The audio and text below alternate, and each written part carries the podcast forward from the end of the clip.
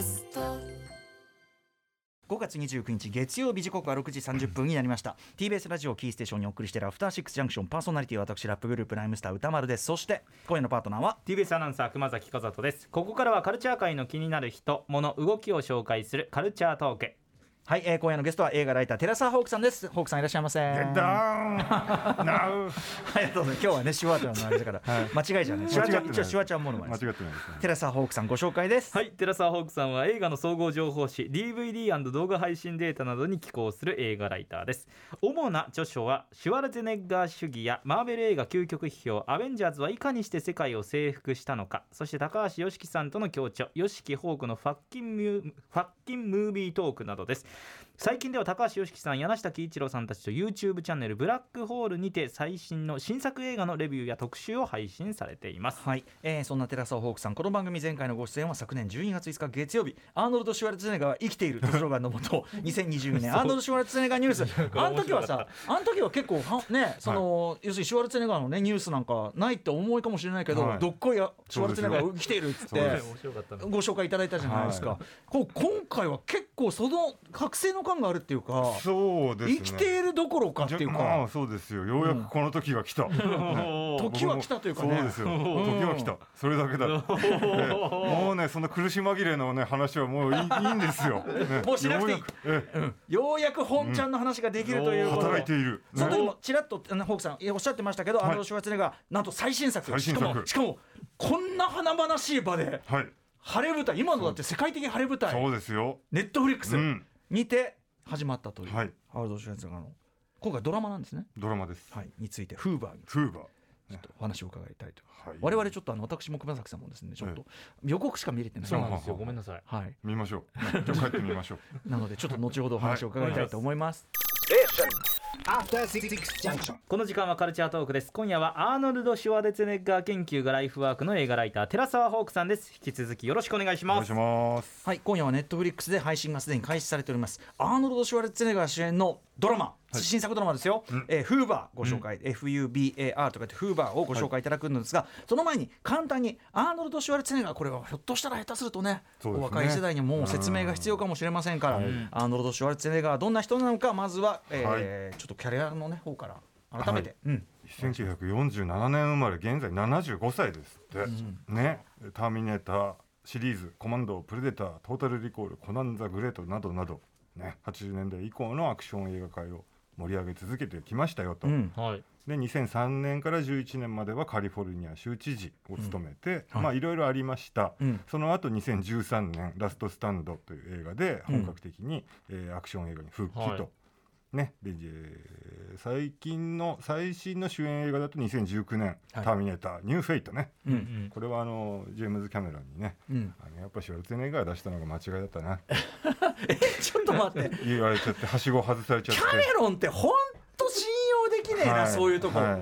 あの公開前はこれこそ正当な続編だとかさそうです毎回抜かすのにさ、終わってみりゃ。そうなんです。あとリンだなみたいな、まあ俺が言ったんだけどさみたいな。やめとけって言ったんだけどいやさ、出せっつったんだけどさ。あ出せって。あーやっぱちょっとあれだなって若い人には分かんねえよなみたいな。ささすがにそれを受けて最近シュワルツェネッガーはもう俺はターミネーターはやらないって言ってましたああまあそれはそうなりますね、い。やーまあねタメータシリーズがその あのタメータシリーズがあの迷走してるのはそれは事実だけど、はい。そのの我々毎回話題にしてるねキャメロンの二枚舌ぶりが本当にやばいレベルですね、本当に。2枚3枚二枚当たり前じゃないかっていう。二枚三枚。安売りみたいな。す。ごい男ですよ。もう目が離せません。でもやっぱそひどいでもやっぱそれぐらいやんないとあのぐらいにはねいけないのかもしれませんね。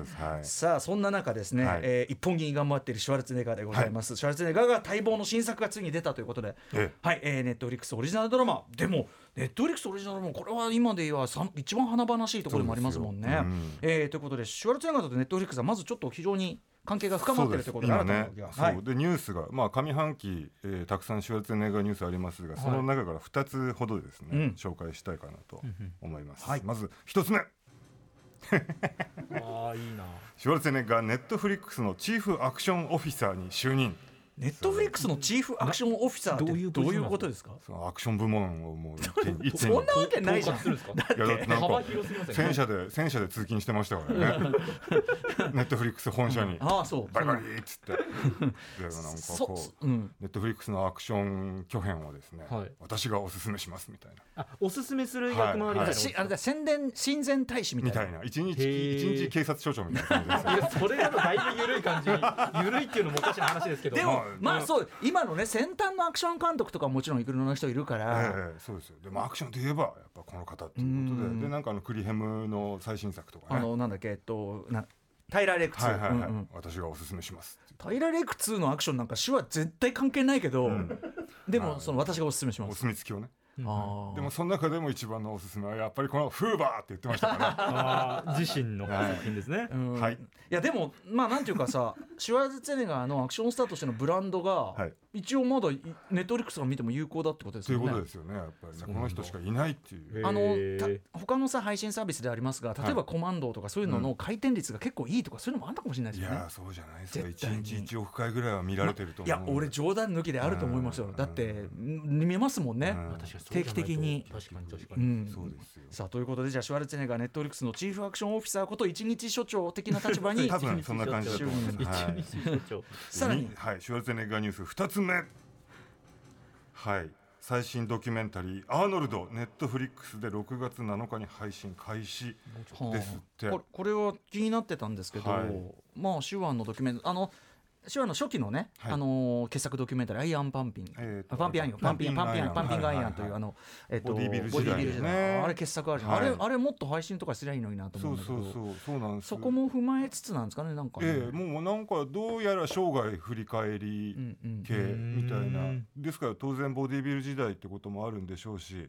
あとは、まあねまあもちろんその俳優ハリウッドスター時代を踏まえ踏まえ。まあ、その後の政治家転身からからのまあいろいろありましたっていうところにもそのやっぱ触れていくんでしょうしあとはまあそのお父さんの話とかね。はいはいはい。やっぱりこれはちょっと今一番見たいやつですね。そうですね。すごいですね。ここに来てだから本当にシュワルツェネッガー推し？ネットフリックスの。な謎のはい謎のやっぱまあ時代が追いついたっていうことですよねそれはね。のかな、、はい。やでもまああの長年のファンとしては嬉しいです嬉しいね限りです。はい、うん、なんかあのこういう時来るんだみたいな。こういう時は来る感じがありますよね。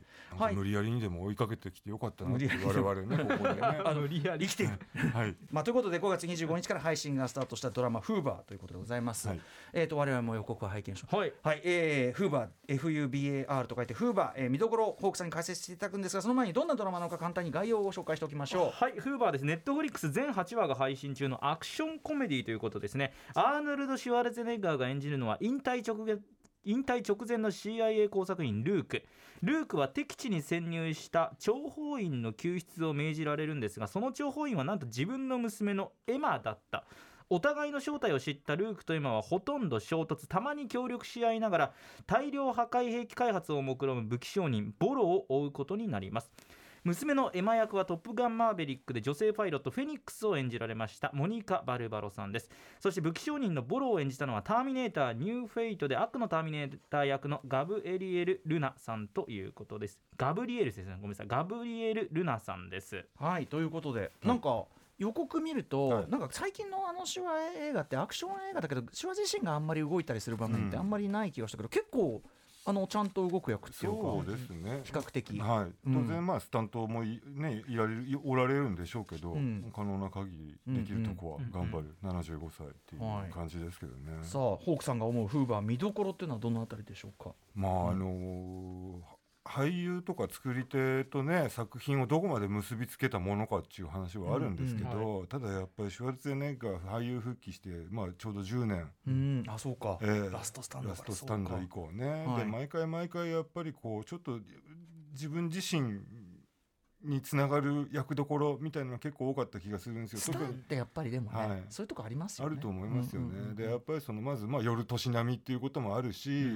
まあやっぱりそのまとめるとなんか年いって、うん。でなおかつまあその家族を失ったりなんだりってはいはい。うことに向き合うみたいな、うんうんうん。それあんたの話じゃんみたいうんうんうんなうん。ことを結構繰り返しやってきてる気がするんですよ。結構人生の、はい。振り返って後悔するとか。とかそういうね。はいはいはい、でなんかねよくまあフーバーっていうのがその10年のまとめみたいな感じなのかなと、うんうんでやっぱり等身大今のシュワルツェネッガーっていうのが見られるんのかなっていうね、なんかそのあの家族家族が実は、家族も情報はいはいはい活動に巻き込んでみたいな、ええてか巻き込まっていうかお互いなんとかで騙し合ってじゃないけど、はい。はいなんかちょっとルーラインズっぽい話かなって思うけど、ええ。って感じですよね。そうですね。あの時はシュワルツェネッガー一人がスーパーエージェントでってうん。いうなんかねあの割とこう調子いい感じでしたけど今回はもう年もいってでうん。なおかつ自分の娘が自分よりもちろん若いし、うん。腕も立つエージェントだったの、うん。ええ？みたいな話で。うんうん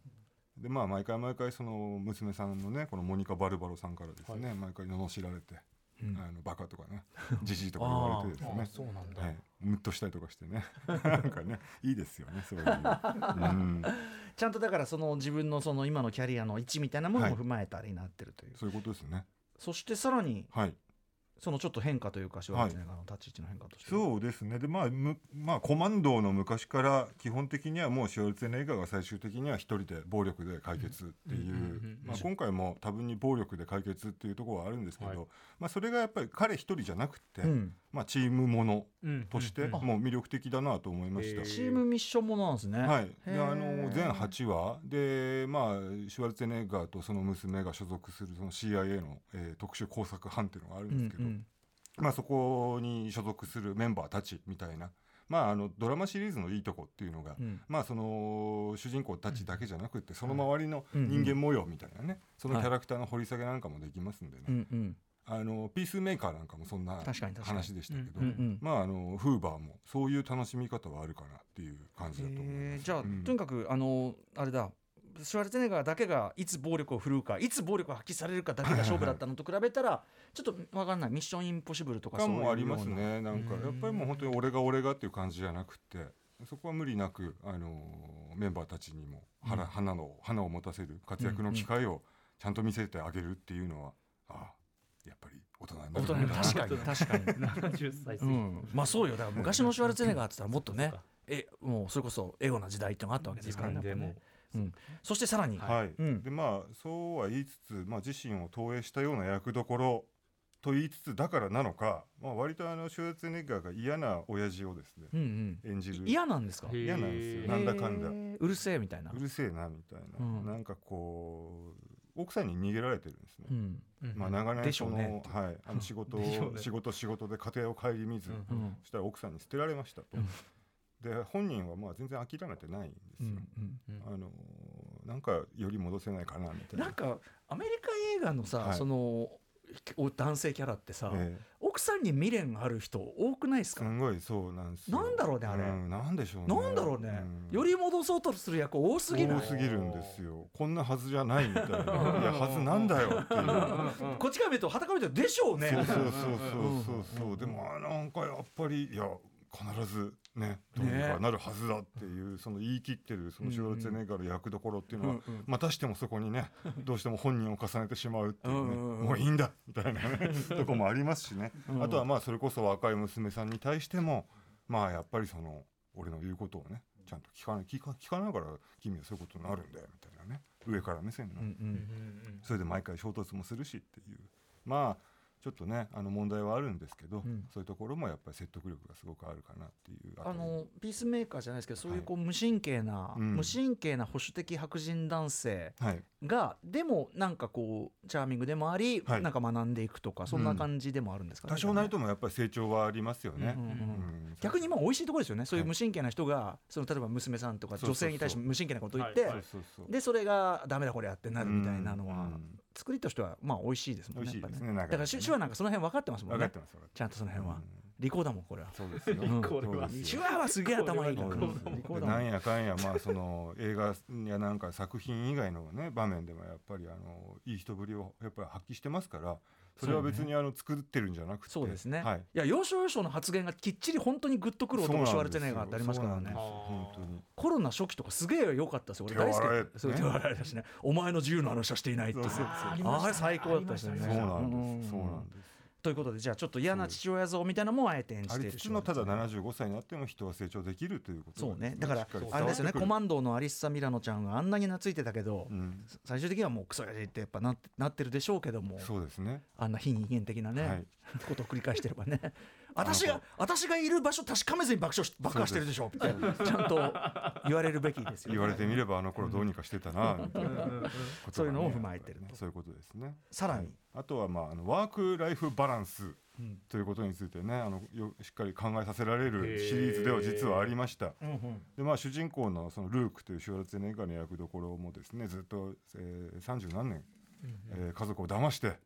なんかあの僕は事務用品あのあれですねボフィットネス用品のね卸をやってるんだなんつってねやってねえんですよそんなの全然。ずっとあの世界中で人を殺して回ってたん。でまあそれをやってたばかりに家庭が崩壊する。うん。ね、でまあ娘さんもですねもう腕利きのエージェントですからいずれそうなってしまうんじゃないかなという心配がね、うん。随分あるわけですね。で彼女自身もやっぱりその私生活とのバランスっていうのがね確かに。うまくいかないって言って悩みを抱えていたりっていうまあその彼らの周りの人たちもやはり同じようなあれこれがあったりなんだりして、なんかな仕事と家庭ね私生活生活のねバランスの取り方っていうのはね、難しいもんだなって 頑張ろう。なんで声小さくなってるんですか？そういうことでございますよ。というメッセージも、えー込みの、うん。えー全8話。ちょっと本当にホームドラマじゃないけど、はい。家族もの要素もそうなんですよ。で、まあ、全8話、一期は配信ですけど、はい。できればこれ、なんか、もう30分とか45分とかでいいから。あ毎週テレ東でやってくんないかなみたいな。はいはいあの、源田、源田さんの吹き替えでみたいな。ーうんうん、そういう感じですね確かにね。で毎週なんか風呂上がりとかに見たい感じなんですよ。そうっすよね。そうそう。毎回気軽にいろいろ解決してはちょっともそうそう。ちょっと揉めて。そうなんですよ。うんうんうん。確かに。そうそうそう。なんかね。そういう気分昔テレビでやってたてその海外ドラマ販売っていうか。そうだからテレ東の10時木曜10時火曜10時とか、あるいは日テレの日曜の夜とかね、なんか俺たちフーバーみたいなそんな感じで、匿名匿名家族俺たちフーバー。フーバーみたいな感じで、うんうん。なんかねやってくんないかな確かに。ことでございます。でもそんなそんな気分で見るとちょうどいいよというねことかもしれないですよはい。ね。まあ、何しろ、まあ、本当にそんなあの4時間弱うん。ですよ全8話、うんうんそんなにまとめてシュワルツェネッガー見れることもないですからねちょっとずつ見たいしまたもう一回最初から見ようみたいな感じですよありがたいことですいやなんか僕結構なんていうかこのままその、なんていうかいわゆるアクション俳優としては、はいあのキャミオ出演とかするかもしれないけど、本格主演とかはないんだろうなってなんとなく思ってたぐらいだったから、あのねまさかそうれどころかねあのチーフアクションオフィサーですからね。そうですよ。絶好調。チーフチーフアクションオフィサーとまで言われたらねそれは今後も見る機会が増えるんでしょうからね。そういうことです。そうです。ねそうだだからセカンドシーズンもあるから、ね、戦車で作ってこれか。そうそう。そうなんですよ。なんだろうね。ねでもなんかでも世界中の人がチワに対してはなんか僕らと同じ気持ちなんだなっていうのがちょっとわ感じ分かった気もしますね。みんな見たかったね。まだまだこれからです、ありがとうございます。いやでもあのなんていうのかなあのすなんていうの長い人生のこの先にちゃんといろんなことあるんだっていうかさ、うん。オキシズムもあるけどなんかそういう意味でも勇気が出る話だと思う。はい。ということで。頑張ろ頑張ろう 見ます。シュワルツェネッガーフーバーということでネットフリックスで配信中はい。とであの6月7日にねこれが本当にあのちょっと合わせて見ると本当にいいと思います、ネットフリックスでドキュメンタリー「アーノルド」はい。配信、えーパンピングアイアンもねなんか権利どうなってるか分かんないけどまあでも中にちょっとインクルードされてるかもしれませんけど、あれもねあの結構作りが多い内容だっていうのうん。は後からあれしてるからちはい。ょっとあったりするのかな、どうなんでしょうね。ただまあシュワルツェネッガーのあの当時のやっぱガチっぷりはガチだと思いますね。あのなんかね。なんかさいや俺はあのねライバルにあんな小細工しなくても、まあどっちにしろ俺の勝ちだからなみたいなのを何年か後にさ、こうフォローとして言ってんだけど、うん。全然フォローになっていないっていう。心理戦を仕掛けてね 心を折る相手になんかいほんと心理戦という名のすごいせこいなんか嫌がらせを仕掛けて みたいなね。あんなことしなくても俺は勝てるからみたいな。ことでね。はい、まあいいや。はい。あのも楽しみにしております、はい。ということでお別れの前に寺澤ホークさん、ご自身のお知らせ事などお願いします、はい、シュワルツェネッガーについては、えー、と今出てます DVD& 動画配信データ6月号でもですね、えー10年分のまとめっていう特集記事を書かせてもらいました、この10年、はい。そうだね。いろいろねアフターマスとかありますもんね。ありますから、はい、あれいいんだ。あれ好きですよ僕。ねあとはですね、えー、と YouTube チャンネル「ブラックホールで」えー、吉木さんと柳下さんたちといろいろやってますんで、ぜひご覧ください。っていうのとあと僕の、えー、YouTube チャンネルね、ええ。寺澤ホークチャンネルでねうちの可愛いミミちゃんのね様子をねぜひ見てくださいね。あとこれほら、はい、あここあのミミちゃんのシールシシール。シール持ってきたんでえこれ皆さんで分けて。くださいミミちゃんシール。噂のって。噂のそう頂戴します。はいあのもうちょっとありますんで。ここ置いときますんで。かわいいはぜひね。おはーかわい。い 何してんだろう。でめちゃくちゃ可愛いですでも、はい。ねありがとうございます。みちゃんシールなんかもねやったです、まああのチャンネル登録の方お願いします、はい。ぜひぜひねご覧ください。はい、えーということでいつもお世話になっておりますここまでのゲストは映画ライター寺澤ホークさんでした。ホークさんありがとうございました。ありがとうございました。I'll be back つけ 取ってつけ てる明日のこの時間は雑誌部下で私が連載しているマブロンで、えー紹介しているアイドル的楽曲を紙面に先駆けまして、えー、白夜賞を森田修一さんとともに紹介していきます。After Six Junction. ボンジュール三輪明宏です。ポッドキャスト番組三輪明宏のバラ色の人生。配信は毎週日曜日と水曜日です。忘れないでね忘れないでね。でんでん。